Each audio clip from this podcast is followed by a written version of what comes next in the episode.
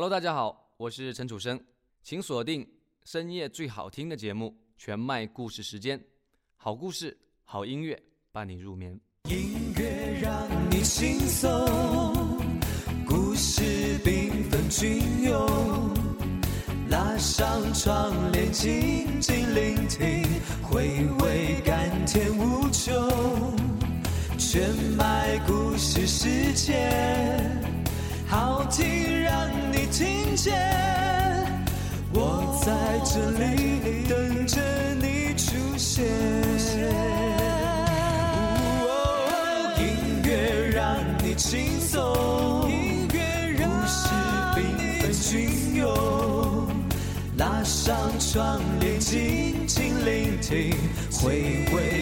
天无穷。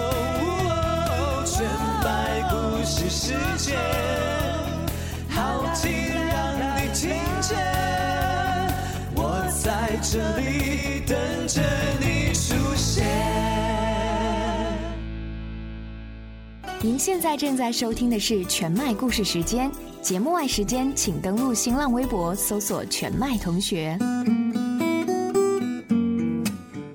我是全麦同学，好久不见。今天的故事叫做《他不是你喜欢的那种人，却是你喜欢的那个人》。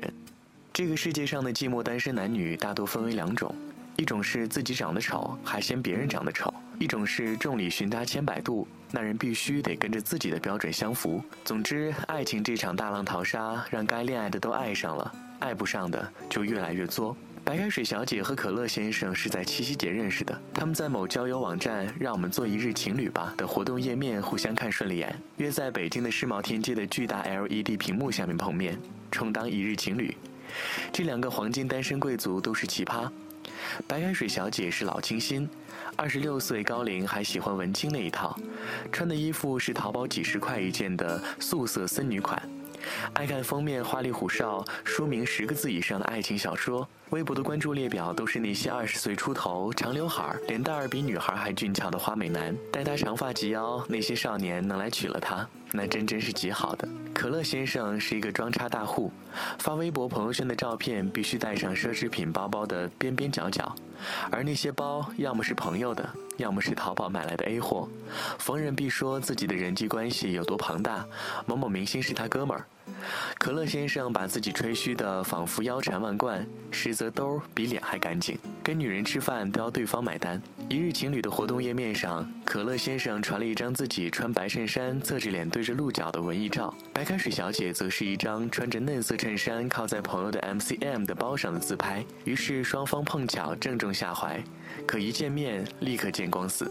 白开水小姐无法想象照片里那个清新少年会穿着一身豹纹加一双捆着巨大泰迪熊脑袋的鞋。当然，可乐先生也无法忍受对面这个满身碎花的素颜路人。两人别扭地互看对方一分钟，彼此都在琢磨着如何开口说再见，好走不送。等到第十七对情侣从他们身后经过之后，可乐先生突然开口了，他说：“来都来了，别输给他吧。”两人彼此不顺眼到什么程度呢？那天他们全程没说什么话，上午坐在巴黎贝甜玩手机，下午坐在星巴克继续玩手机。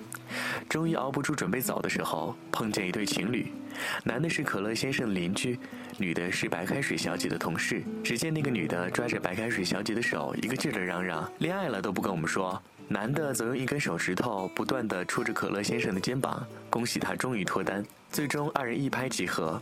那不如我们一起去吃晚饭吧。于是他们被这对情侣带到了建国门外的一家日本料理店。白开水小姐看到了菜单，就吓得想回家了，被可乐先生一把按住，瞥了一眼旁边的情侣，然后故作绅士地说：“想吃什么，点就是了。”等到结账的时候，服务员说两人消费一千八，他们就傻了，眼睁睁地看着旁边那桌情侣。男方大方地刷了卡，付了钱。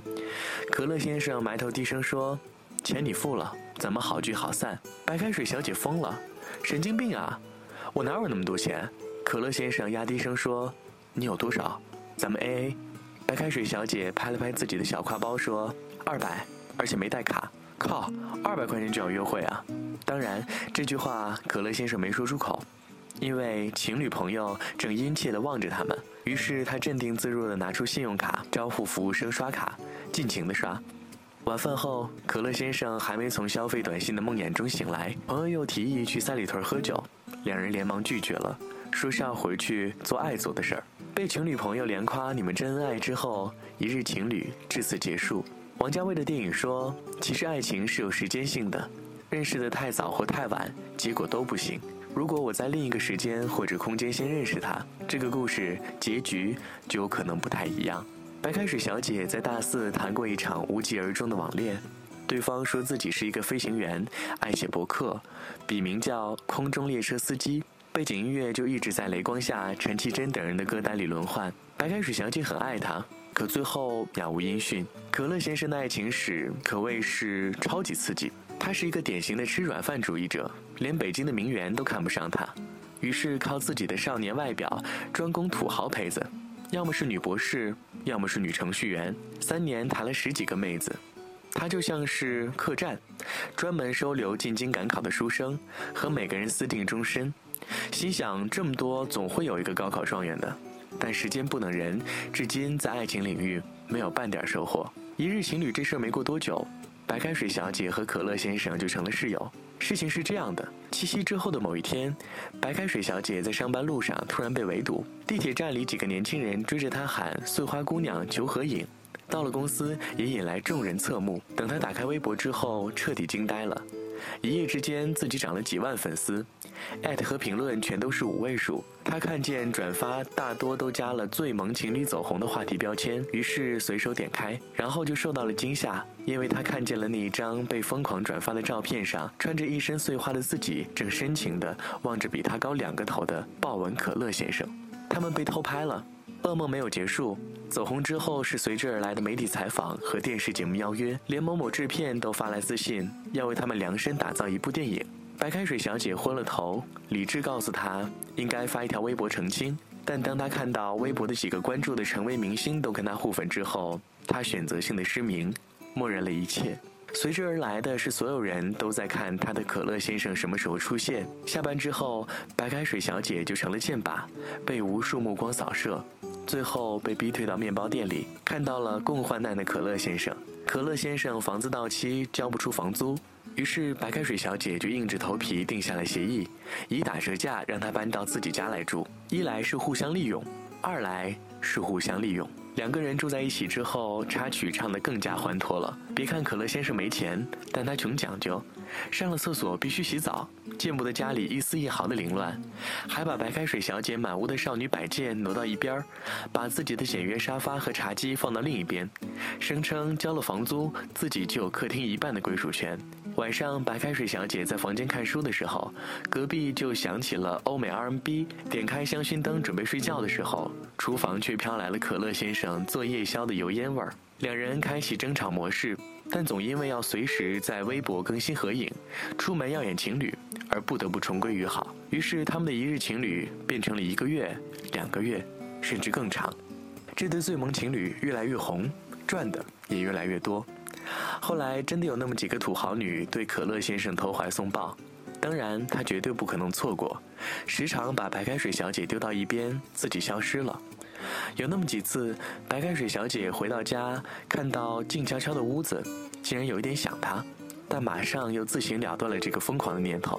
有一次，可乐先生喝醉了，给白开水小姐打电话，让她去接他。他第一次挤到了三里屯最热闹的酒吧里。被光线刺疼了眼睛，尽管忍受不了空气中的酒腥味儿，但还是把瘫倒的可乐先生从一个美女身边拽了出来。周六的街道挤满了出租车，却没有一辆能载他们回去。白开水小姐就这么吃力地扛着他，蹒跚地向前走。可乐先生满嘴胡话，他说：“刚刚打你电话，一个女人接的。”他连说了好几个打错了。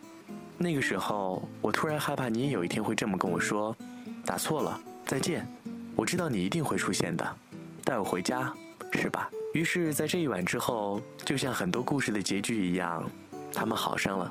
没有电光火石，没有山高水长，只是自然而然的发生了。就像某个人停在自动贩卖机前，按下了一瓶可乐和矿泉水，咕咚咕咚的喝下它们，最后糖分和白水融归一处。你为未来对象设下了许多标准，但最后与你牵手的，往往是标准之外的那一个。遇见他的时候，那些长相、体重，有没有身骑白马，是不是才高八斗都不重要了，因为他不是你喜欢的那种人，却是你喜欢的那个人。某一天，白开水小姐窝在床上，用可乐先生的电脑看剧，一时兴起想去看一看以前常逛的博客网站。打开之后，自动显示之前登录人的首页，她看见头像下的昵称是“空中列车司机”。最后一篇更新是在六天前，他扣上笔记本电脑，深吸了一口气。王家卫还说：“世间所有的相遇，都是久别重逢。”一开始没人看好这段爱情，但是我总觉得不爱可惜。一开始没人看好这个决定。但是爱情是我们的，凭什么由你决定？就算爱到了尽，多苦